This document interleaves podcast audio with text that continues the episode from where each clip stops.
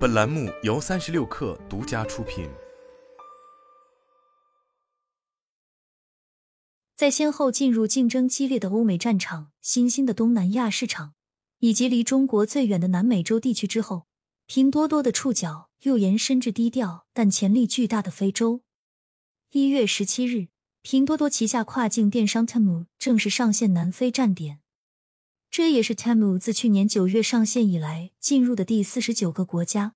此前，其已快速覆盖亚洲、欧洲、北美、南美、大洋洲及南非等，下载量突破两亿。据 SimilarWeb 最新数据显示，截至去年底，Temu 的全球独立客户访问量已达四点六七亿，位列全球第二。第一是访客量达二十三点四五亿的亚马逊。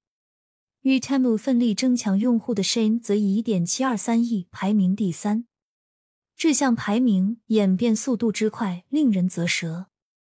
仅在六个月前，Temu 的全球访客量还定格在二点二六三亿，居第四，现在却翻了一番。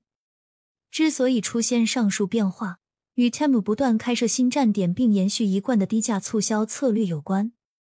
在南非，Temu 同样采用了。其他地区用户所熟悉的大额优惠券满减活动以及包邮服务，多数商品价格保持在十兰特到三百兰特之间，约合三点八元到一百一十四元人民币。相比当地其他电商平台，拥有一定价格优势。Temu 通常不会自建物流，而是采用和第三方物流服务商合作。据界面新闻了解，Temu 在南非的物流合作方是 Fastway。送货时间需要六到二十天，比其他地区的物流时效有所延长。但为了留住用户，Temu 表示，如快递在二十天后才到货，消费者可在四十八小时内获得二十兰特积分，约合人民币七点六元。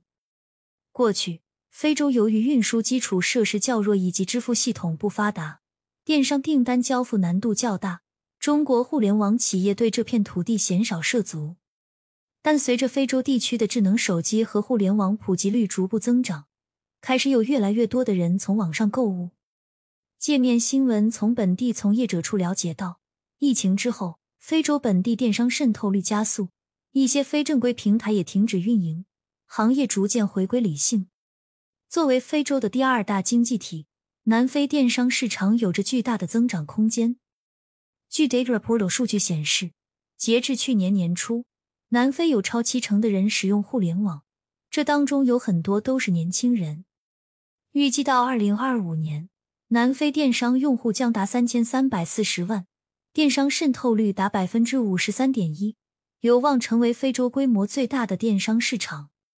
但 Temu 在南非不是没有对手，当前也有非洲第一大电商 Jumia、老牌电商平台百度摆盘踞，深也早 Temu 一步攻入该地区。不仅如此。